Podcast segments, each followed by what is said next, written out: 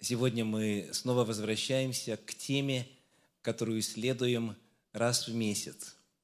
И в последние субботы, в последние месяцы речь идет о том, что называют плод Святого Духа.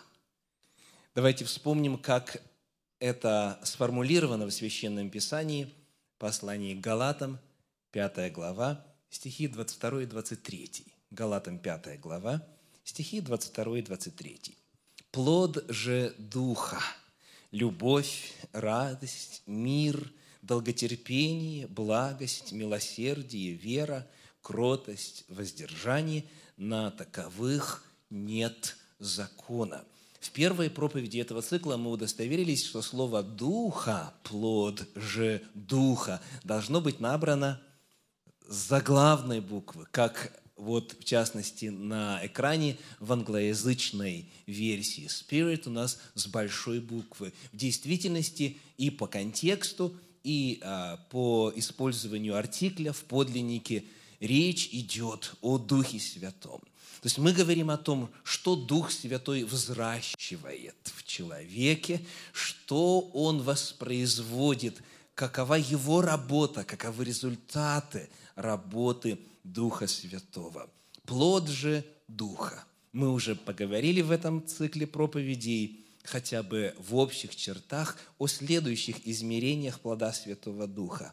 Любовь, радость и мир – и вот сегодня ваша любимая тема – долготерпение. Кому из вас нравится это понятие?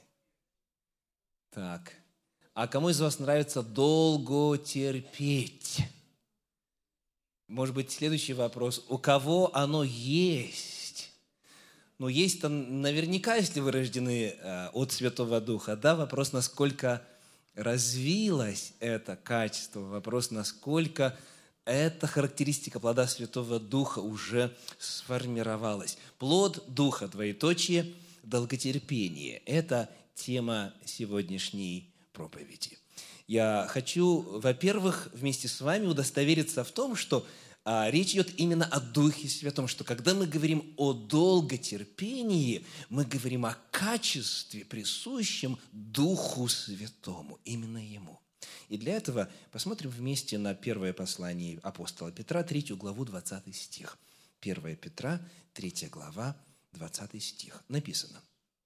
«Некогда непокорным, ожидавшему их Божию долготерпению – во дни Ноя, во время строения ковчега, в котором немногие, то есть восемь душ, спаслись от воды.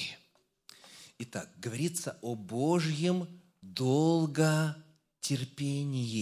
Во времена Ноя, во время строительства ковчега, Бог, согласно апостолу Петру, долго терпел – Долготерпение описывает промежуток времени созидания ковчега в эпоху Ноя. Но вот когда мы с вами открываем, как это фактически непосредственно описано в книге «Бытие», то язык там чуть отличается. Давайте посмотрим. Книга «Бытие», 6 э, глава, 3 стих. «Бытие 6, 3». «И сказал Господь, не вечно духу моему быть пренебрегаемым человеками, потому что они плоть. Пусть будут дни их 120 лет. Итак, кто терпит во время строения ковчега в эпоху Ноя накануне потопа? Согласно этому стиху, кто терпит? Дух Святой терпит. А почему он вынужден терпеть? Потому что им пренебрегают. Не вечно Духу моему быть пренебрегаемым человеками – Дух Святой, Дух Божий всегда направлен на то, чтобы рассказать человеку правду о нем, чтобы человек увидел себя во свете Божьей воли, чтобы сказал, да, я грешен, да, я нуждаюсь в спасении, затем в исправлении, в освящении, в возрождении и так далее. Дух Святой, во-первых, приходя, указывает на грех. И он работал над сердцами, над душами, э, над духом тех людей, кто жил до потопа. Но, к великому сожалению, большинство этих людей в отношении Духа Святого высказывали что? Пренебрежение. Или выказывали, проявляли пренебрежение. Дух Святой был пренебрегаем ими. Кто-нибудь из вас был в подобной ситуации, когда вами пренебрегают? То есть по формату ситуации или отношений на вас должны бы обратить внимание, вам есть место в этом обществе, вы должны быть востребованы вот в этом месте, в этот час, но ничего этого, что должно бы происходить, не происходит. Бывало?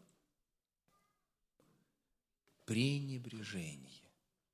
Духом Святым пренебрегали накануне потопа. И вот этот самый период и это самое состояние апостол Петр описал как? Это время долготерпения Божия. Это было долготерпение Духа Святого.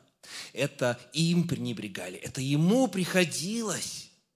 Вот продолжая побуждать людей, продолжая звать их к покаянию, встречать вот это нежелание. Сказано, всякая плоть извратила путь свой, помышления сердца их были зло во всякое время. И вот это все Дух Святой терпел. Сколько?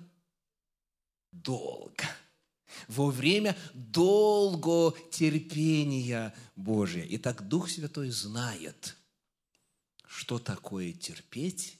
Он по своей природе, повторим, долготерпелив. Это качество именно Духа Святого. Подобное а, ему свойственно. Допотопное поколение его пренебрегало, а он продолжал – продолжал им проповедовать, он продолжал их призывать, он продолжал над ними работать до самого последнего дня, когда закрылись двери в ковчег. Бог явил свое долготерпение на протяжении 120 лет, на протяжении времени строительства ковчега до потопной эпохи людей.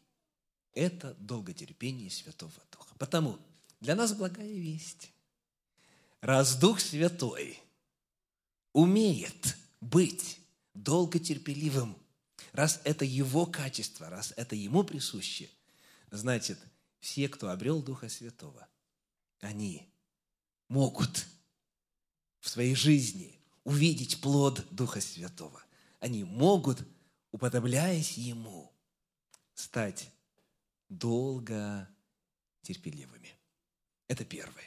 Это именно от Духа Святого исходит.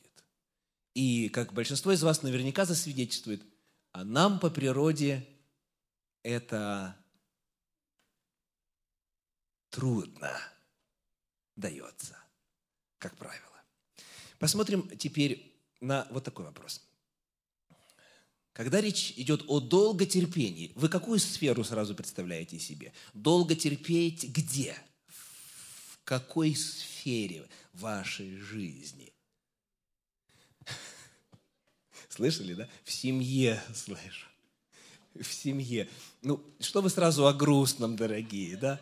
Давайте, чуть, так сказать, абстрагируясь от наболевшего, да, Библия открывает две сферы, где проявляется долготерпение. Если вы возьмете вот это вот слово а, долготерпение – в подлиннике макротюмия в апостольских писаниях в греческом языке, и посмотрите вот все, все случаи слова употребления этого термина, то мы найдем, что есть две сферы, две сферы, где долготерпение проявляется. Ну, во-первых, а, послание Иакова, 5 глава, 10 стих. Иакова 5, 10. 5 глава, 10 стих написано. В пример злострадания и долгого терпения Возьмите, братья мои, пророков, которые говорили именем Господним. Вот мы ублажаем тех, которые терпели. Вы слышали о терпении Иова и видели конец оного от Господа, ибо Господь весьма милосерд и сострадателен. Итак, кто здесь у нас долго терпелив?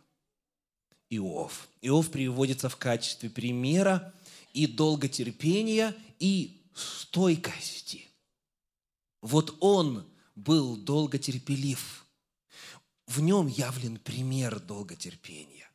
Давайте вспомним хотя бы немножечко, что это означало, и что он терпел, и какая сфера была а, поражена, где нужно было терпеть. Итак, первая потеря Иова какая? Что он потерял? Он потерял детей и все имущество. Это первая глава. Первая глава книги Иова. Всех детей потерял. Сколько их было у него? Десять детей. Всех потерял в один день.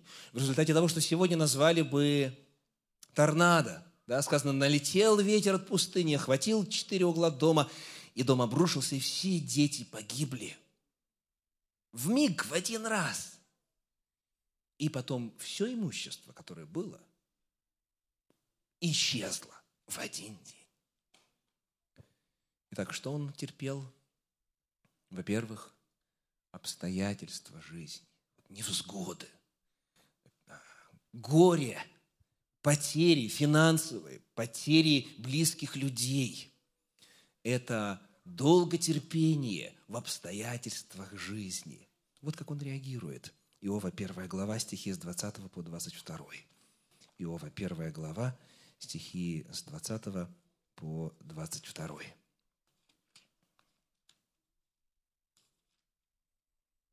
Тогда Иов встал и разодрал верхнюю одежду свою, остриг голову свою и пал на землю и поклонился. Вот его реакция. И поклонился и сказал, Наг я вышел из чрева матерью моей, наг и возвращусь. Господь дал, Господь и взял. Да будет имя Господне благословенно. Во всем этом, 22 стих, не согрешил Иов и не произнес ничего неразумного о Боге. Это первая сфера. Но вы знаете, что этим беды не закончились. Согласно второй главе, что еще поражено – здоровье поражено. Он заболел проказою лютою. И вот мы читаем во второй главе в стихах 7 по 10 следующие слова 7 по 10. «И отошел сатана от лица Господня, и поразил Иова проказую лютою от подошвы ноги его по самой теме его. И взял он себе черепицу, чтобы скоблить себя ею. И сел в пепел. И далее конец 10 стиха. «Во всем этом не согрешил Иов устами своими». Вновь. Вот это удивительнейший, для многих недосягаемый образец долготерпения. Ничего о Боге худого не сказал. И дальше стихи с 11 по 13 описывают, как друзья к нему пришли и услышали трое друзей Иова, стихи с 11 по 13 2 главы книги Иова, о всех этих несчастьях, постигших его, и пошли каждый из своего места, чтобы и сошлись, чтобы идти вместе сетовать с ним и утешать его. 12 стих. «И, подняв глаза свои издали, они не узнали его, и возвысили голос свой, и зарыдали. И разодрал каждый верхнюю одежду свою, и бросали пыль над головами своими к небу. Вот что удивительно, что, как правило, вот такое поведение у кого? У пострадавшего, у того, кто проходит через эти трудные обстоятельства жизни. Вот тут и рыдать, и пыль, и тут еще и проклятие, и так далее, и так далее. А он ничего подобного не делает. Когда его друзья увидели его вот в этом жалком состоянии, они от этого зрелища не могли удержаться. И дальше 13 стих. «И сидели с ним на земле семь дней и семь ночей. И никто не говорил ему ни слова, ибо видели, что страдание его весьма велико. Они не говорили ни слова, а Иов что говорил? Тоже ничего не говорил. Мы это знаем, потому что в третьей главе, в первом стихе написано, после того, то есть после того, как они семь дней сидели и молчали вместе, после того открыл Иов уста свои и так далее.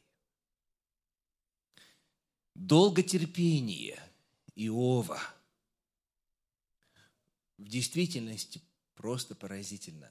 И он, сказано, согласно посланию Иакова, он является примером долготерпения. Он есть пример долготерпения. Потому, как мы бы обозначили первую э, сферу, где долготерпение может проявляться в идеале, в образце, который оставлен в Священном Писании когда невзгоды жизни обрушиваются на человека, чего бы это ни касалось, когда какие-то обстоятельства жизни складываются не в пользу человека, вот здесь вот самое время упражняться в долготерпении.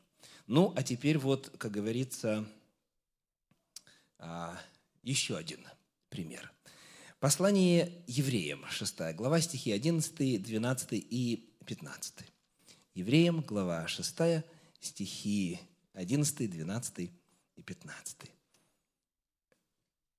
«Желаем же, чтобы каждый из вас для совершенной уверенности в надежде оказывал такую же ревность до конца, дабы вы не обленились, но подражали тем, которые верою и долготерпением наследуют обетования. Итак, призыв подражать. Еще один пример сейчас у нас будет. Пример долготерпения. В данном случае пример, 15 стих, сказано, «Итак, Авраам, долготерпев, получил обещанное». А что ему было обещано перед этим? 14 стих. «Истинно благословляя, благословлю тебя, и размножая, размножу тебя». Сколько было лет Аврааму, когда он услышал, что он э, будет отцом множества, что он то есть Авраам будет иметь много детей. Сколько было ему лет, когда Господь к нему впервые обратился с этим обетованием? 75 лет. 75 лет. Вот жене уже было 65. И она и до этого всю жизнь была неплодна. Но вот Господь сказал, я умножая, умножу тебя. У тебя будет многочисленное потомство. Ему 75 лет. Итак, сколько он терпел до рождения Исаака? 25 лет. именно Сара, жена твоя, чуть Господь позже уточняет, она родит тебе сына. 25 лет терпеть. А, если бы в принципе речь шла только лишь о 25 годах, то это уже, уже пример долготерпения. Но а если это в контексте того, что Сара не плодна, в принципе, а потом, как говорит Священное Писание, еще и обыкновенное женское у нее заканчивается. Она абсолютно становится не в состоянии родить ребеночка, кроме как через Божье чудо. Вот это еще больше подчеркивает, насколько, насколько у Авраама было много терпения. Естественно, как и мы, он был подобный нам человек, и он порой сомневался, порой пытался своими силами что-то соделать, но тем не менее факт остается фактом. Он, долготерпев, что говорит Священное Писание, получил обещанное. Авраам ждал рождения обещанного Исаака 25 лет. Итак, это обстоятельства жизни. Они могут быть разными по своему выражению, но вот общая сфера такова – в обстоятельствах жизни может проявляться долготерпение. Мы посмотрели на пример Иова, на пример Авраама. А кто из вас от своих детей, в особенности от тех, а, кто помладше, или же когда они были помладше, слышал вот такую фразу. Are we there yet? Мы уже приехали.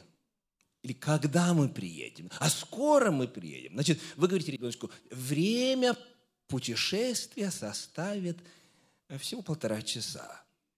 Так? Вы проезжаете две минуты, и что раздается? Are we there yet? Нет, нет, нет, еще 58 минут ехать, да? И снова через две минуты. Скоро мы приедем. То есть детям по природе свойственно вот эти вопросы задавать, и нетерпеливость в их случае понятна. Но вот какая проблема. Многие, кому от роду уже 30 и 40 и так далее, они по-прежнему, по-прежнему часто ведут себя как дети. Когда вот обстоятельства не складываются тут же, сразу же, как ты запланировал – ну что за дела, Господи, да? Я же тебе уже попросил, как говорится, десятину возвращаю, в правильный день прихожу на богослужение, это соблюдаю, это не ем, пошло, пошло, поехало. Где? Да, где? Если дети могут научиться терпеть, и со временем уже, слава Богу, вот скажи, мои дети старшие, уже этот вопрос не задают. Скоро ли мы приедем? Скоро ли? Нет. Не задают. То есть, если есть прогрессия от маленького ребеночка, скажем, к подросточку, то, дорогие, значит, и дальше можно, правда? То есть, если мы учимся терпеть, значит, мы можем научиться долго терпеть. Это пример Иова и пример Авраама. Это первая сфера. Терпеть в обстоятельствах жизни. Когда вот, но никак нет той работы, той позиции, на которой хочешь устроиться, когда никак не удается дом приобрести, когда никак не удается вот какой-то вопрос решить, когда все никак не забеременеешь и так далее, и так далее. Долго, терпение в обстоятельствах. Вторая сфера – это вот то самое о грустном, с чего некоторые из вас начали. Кто-то сказал «семья», да? семья. Но э, шире чуть вопрос, конечно же, надо поставить – взаимоотношения. Вторая сфера, где Библия постулирует для нас долготерпение – это взаимоотношения. Посмотрим, например, э, где используется вот это слово «макротюмия» в апостольских писаниях с интересным переводом. А я хочу предложить вам открыть второе послание Коринфянам, 6 главу, 6 стих. 2 Коринфянам 6, 6. 6 глава, 6 стих. Сказано, в чистоте, в благоразумии, в великодушии, в благости, в Духе Святом, в нелицемерной любви. Кто укажет, как у нас макротюмия переведена вот в этом стихе? Долготерпение, макротюмия. Да, спасибо великодушие. Представляете? Макротюмия. Великодушие. Трижды в апостольских писаниях, в синодальном переводе, макротюмия переводится как великодушие. Давайте дадим определение великодушию. Что это такое? И, ну, э, не нужно определение, какой сферы это касается. Как раз-таки взаимоотношений. Великодушие – это категория взаимоотношений – Великодушный человек, он проявляет себя по отношению к окружающим определенным образом. Повторюсь, три раза этот термин переводится как великодушие в синодальном переводе. Ну, а теперь а, посмотрим на два примера, где содержатся призывы вот именно к этому. Что касается взаимоотношений. Послание в Ефес, 4 глава, первые два стиха.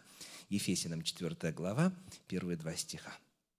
«Итак, я, узник в Господе, умоляю вас поступать достойно звания, в которое вы призваны, со всяким смиренномудрием и кротостью, и долготерпением, и дальше способ – снисходя друг к другу любовью. Итак, это явно сфера взаимоотношений, верно? И мы призваны к долготерпению и дальше объяснение секрета. Как? Снисходя. Снисходя друг к другу любовью. Великодушие, снисхождение – это способ реализации долготерпения во взаимоотношениях, именно друг к другу.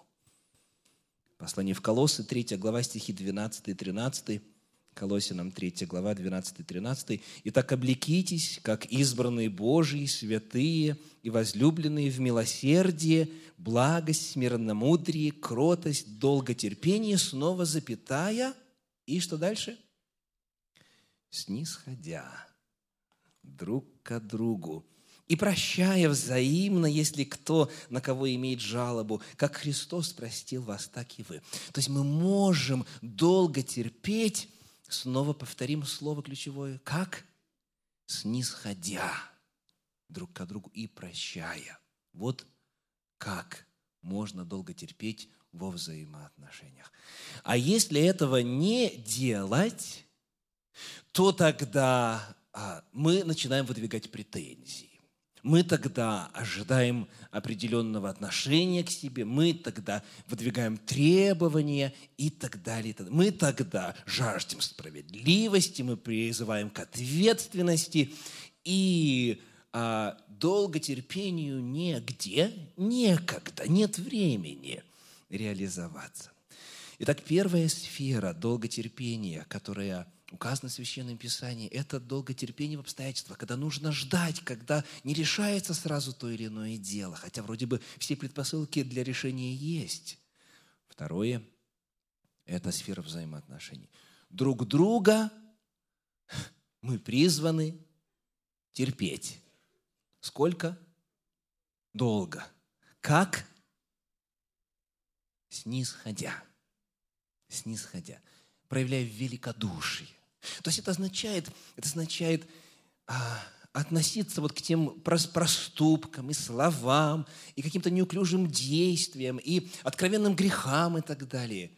Относиться так, чтобы а, это не меняло наше отношение к человеку. Долго терпение во взаимоотношениях. А, есть одна иллюстрация из истории народа Божия, которую я хочу предложить вам прослушать. Это рассказ об одном учителе, которого звали Гилель. Давайте послушаем.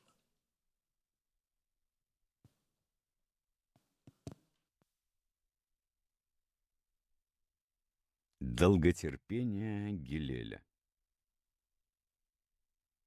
Двое заспорили о том, возможно ли рассердить Гелеля. «Уж я-то выведу его из терпения», — говорил один. Побились об заклад в четыреста зуз. Было это в канун субботы. Гелель в то время собирался купаться. Пошел тот человек и, проходя мимо дверей Гелеля, стал выкрикивать «Кто здесь Гелель?» «Кто здесь Гилель?» Оделся Гилель и вышел к нему. «Что угодно тебе, сын мой. Хочу задать тебе один вопрос. Спрашивай, сын мой, спрашивай. Отчего у вавилонян головы неправильной формы?» «Сын мой», — сказал Гилель, — «важный вопрос ты задал мне. От того, что у вавилонян нет хороших повивальных бабок. Ушел тот человек, но через некоторое время вернулся и вновь принялся выкрикивать. «Кто здесь Гелель? Кто здесь Гелель?» Оделся Гелель и, выйдя к нему, спросил, «Что угодно тебе, сын мой? Хочу задать тебе один вопрос». «Спрашивай, сын мой, спрашивай». Отчего у Тармудин глаза больные? Важный вопрос, сын мой, задал ты мне. Должно быть от того, что они в песчаных местностях живут. Ушел тот человек, но вскоре вернулся и вновь давай кричать «Кто здесь Гелель? Кто здесь Гелель?» Оделся Гелель и вышел к нему. «Что угодно тебе, сын мой». «Хочу задать тебе один вопрос». «Спрашивай, сын мой, спрашивай». Отчего у апракийцев ступни широкие? Важный вопрос, сын мой, задал ты мне. От того, что они живут среди болот. Много еще вопросов я имею, но боюсь рассердить тебя. Облачился в свои одежды, Гелель сел и говорит. Спрашивай обо всем, что желаешь. Тот ли ты Гелель, которого величают князем израильским? Да. Пусть же не будет много тебе подобных в Израиле. Почему, сын мой? Потому что из-за тебя я потерял четыреста зуз. Будь же впредь осмотрительней. Ты не один раз четыреста зуз потеряешь, а рассердить Гиллеля тебе не удастся.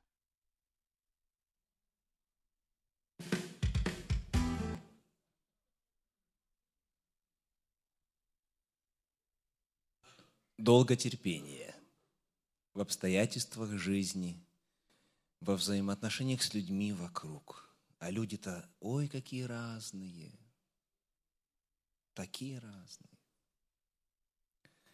Вот это две сферы, где Священное Писание призывает демонстрировать долготерпение.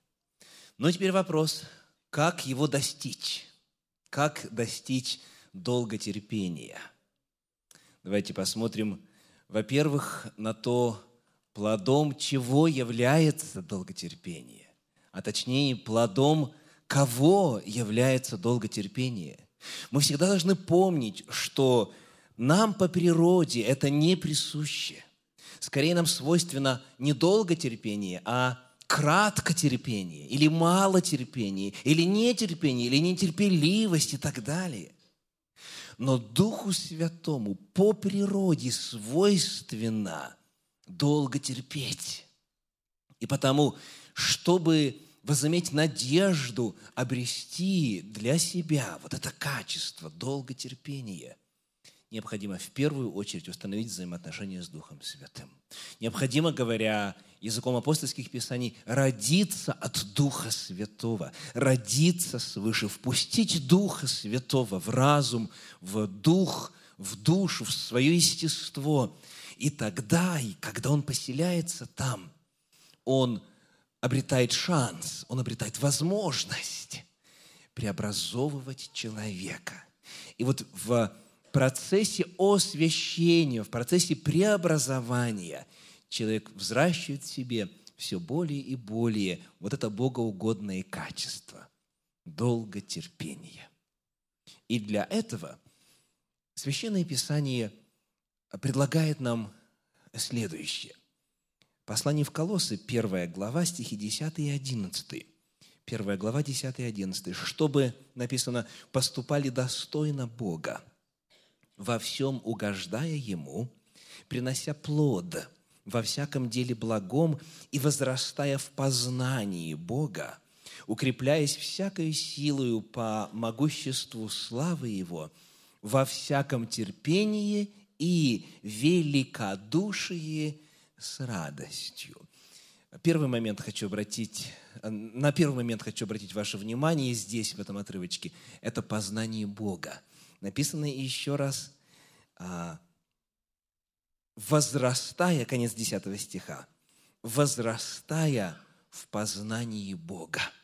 Чем больше мы с вами концентрируем внимание на том, каков Бог, сколько долго Он нас терпит – сколько долго Он грешный мир терпит, как не хочет, чтобы кто погиб, чтобы все пришли к покаянию. Вот чем больше мы Бога познаем, тем больше нам становится свойственно долго терпеть, уподобляясь Ему. Это первое. Второе. Второе сказано, начало 11 стиха, «укрепляясь всякою силою по могуществу славы Его». В Боге есть не только образец долготерпения, то есть как бы идеал для подражания. В Боге также есть что, согласно тексту? Сила. Бог, который оставил идеал долготерпения, который сам по природе долготерпелив, до ныне жив, дорогие. И до ныне его сила безгранична. Как написано? Укрепляясь всякою силою по могуществу славы его.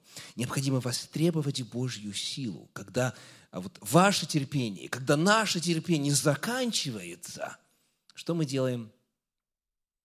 Мы востребуем силу от Бога и от Него обретаем силу дальше терпеть. Нам это чаще всего не свойственно. Итак, возрастайте в познании Бога, как Он терпит, и воспринимайте Его силу.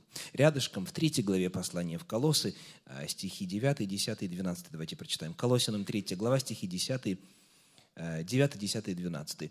«Не говорите лжи друг другу, совлекшись ветхого человека с делами его и облегшись в нового, который обновляется в познании по образу создавшего его». Текст 12. «Итак, облекитесь, как избранные Божьи, святые и возлюбленные, в милосердие, благость, смиренномудрие, кротость, долготерпение». Два момента – Первый повторяется, как и в предыдущем тексте. Что сказано? Обновляйтесь в познании. Недостаточно вот того знания Бога, которое у нас уже есть. Обновляйте, изучайте, смотрите, исследуйте, как Он относится к людям, как Он долго терпит. Обновляйтесь в познании. Недостаточно тех примеров, которые уже вам известны. Ищите новые, проникайте в то, каков Господь. Это первое. И второе. Здесь очень интересный образ. Скажите, что означает «совлекшись»? Ну, антоним в помощь «облегшись». Что значит «совлекшись»? Спасибо. Раздевшись. Да? То есть а, совлечься или совлечь – это снять, а облечь, соответственно, облачиться, одеться. То есть снимите ветхого человека и сказано наденьте нового человека, сняв и одев. Еще раз облекитесь, оденьтесь, как избранные Божьи, святые возлюбленные, в милосердие, благость, смиренномудрие, кротость и долготерпение. То есть интересный образ. В долготерпении можно одеться. Естественно, это именно это образ, это иллюстрация. Но любая иллюстрация передает очень важную истину. Помните ли вы такой эпизод из священной истории, когда молодой пастух э, впервые в жизни надел на себя военные доспехи? Как звали пастуха? Давид, чьи были доспехи? Саула царя. Вот он это на себя надел – и, и кто помнит, что дальше было? Давайте прочитаем 1 Царств, 17 глава, стихи 37 и 38. 1 Царств, 17 глава, стихи 37 и 38.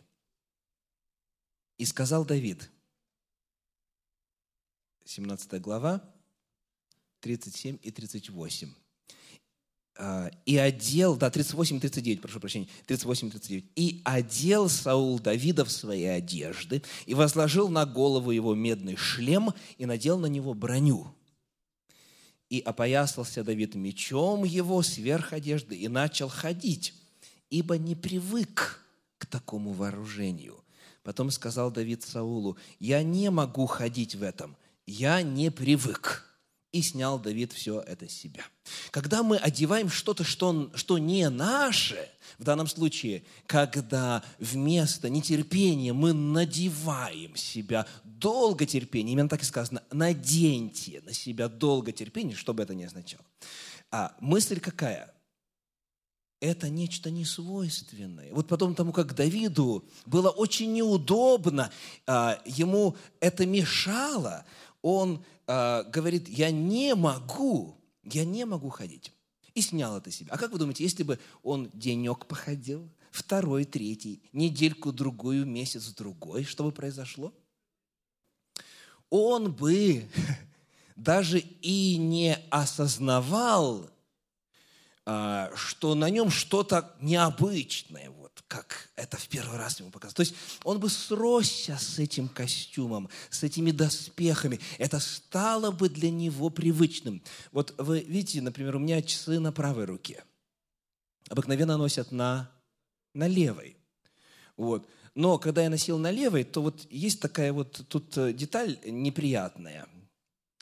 Торчит это вот, э, как это, колесико, да, которое вот там, когда-то мы заводили, сейчас мы подводим, выставляем и так далее, и так далее.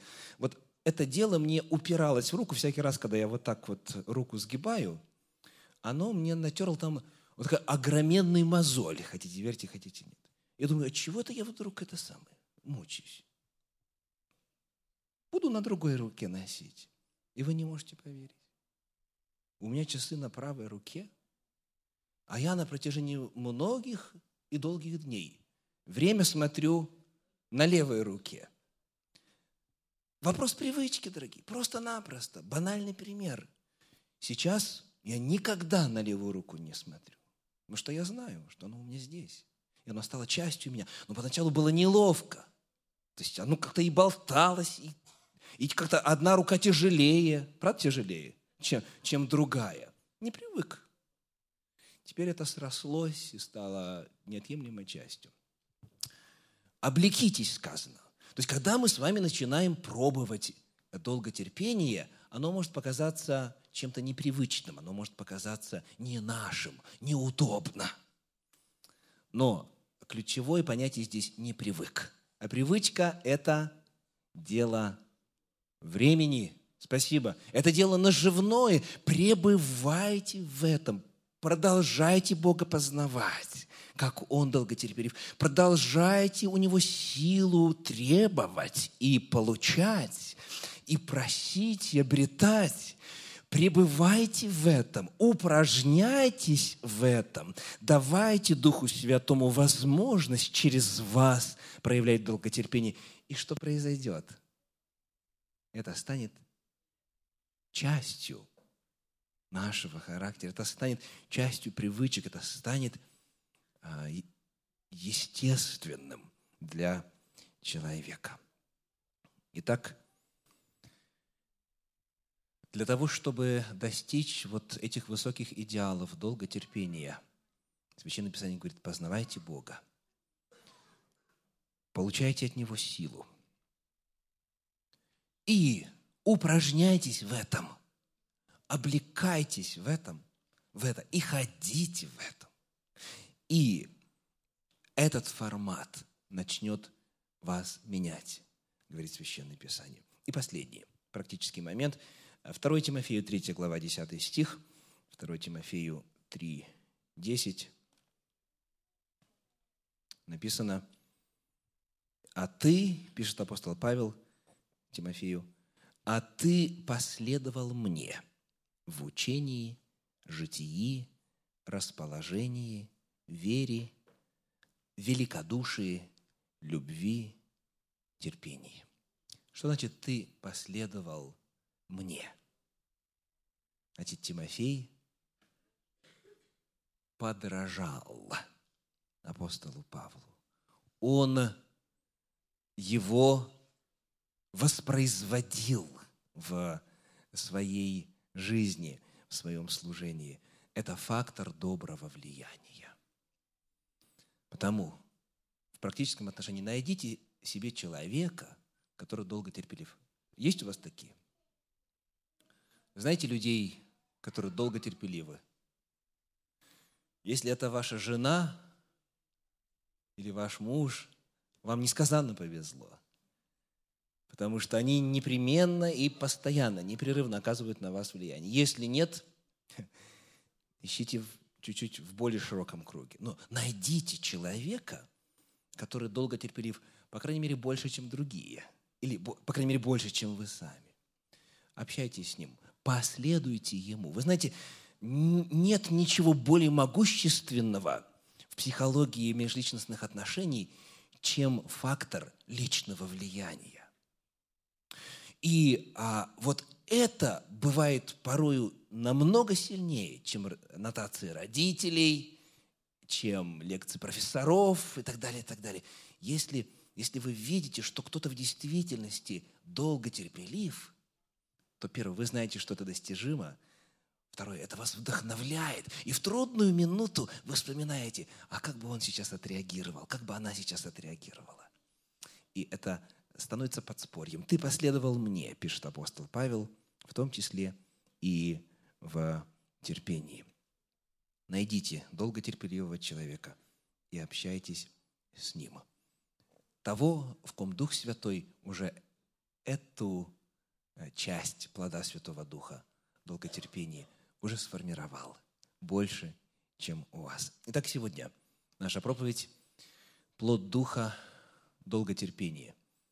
А, есть о чем молиться Господу, есть о чем думать, есть о чем размышлять, есть что у Него просить, есть что востребовать и есть куда расти. Аминь.